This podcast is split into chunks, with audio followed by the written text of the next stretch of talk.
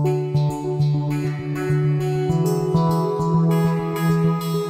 Plus que jamais, les guérisseurs ont le vent en poupe, tout autant que la médecine de pointe, pourrait-on dire. Et oui, ça veut guérir de toutes parts.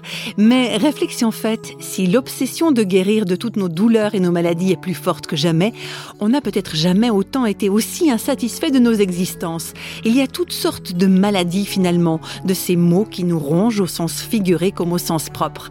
Voilà en quelque sorte le thème du spectacle conçu et joué par l'acteur Gérard Rousier, un spectacle intitulé Ce matin, j'étais lépreux. Il s'agit de textes qui font partager l'expérience intime de trois personnages de la Bible.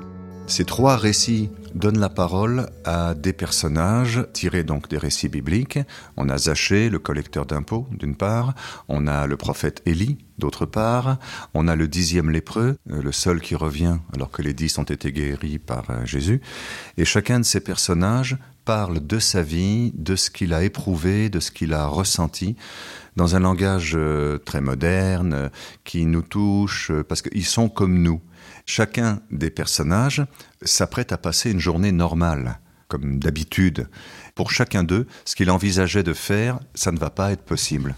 Parce que la rencontre avec Jésus change totalement son existence. Il n'y a rien de magique dans tout ça.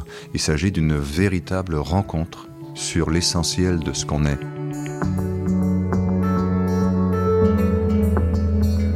En ce qui le concerne personnellement, Gérard Rosier a lui-même vécu cette rencontre qui a tout bouleversé. Alors oui, il y a eu des événements très forts, bien sûr. À un moment où j'étais en très grand questionnement, en très grand trouble, on m'a proposé de jouer le rôle du Christ. Et pour jouer le rôle du Christ, je me suis plongé dans la Bible que je ne connaissais pas. Je n'ai pas reçu d'éducation chrétienne. Et la déflagration pour moi, ça a été le prologue de l'évangile de Jean. Voilà. Découlant de la rencontre avec le Christ, Gérard Rosier voit toutes sortes de guérisons possibles, car les maladies qui nous rongent ne sont pas que physiques.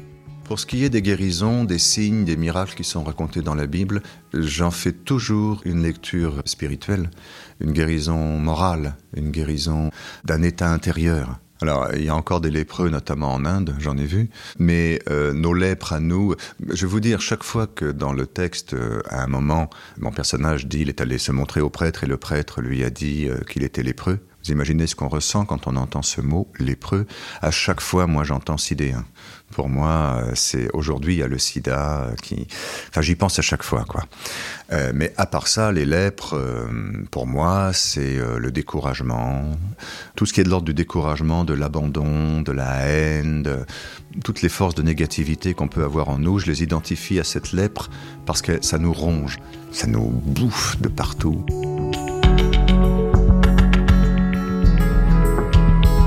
Et quand on est enfin guéri de ces lèpres qui nous bouffent de l'intérieur, qu'est-ce qui est le plus important?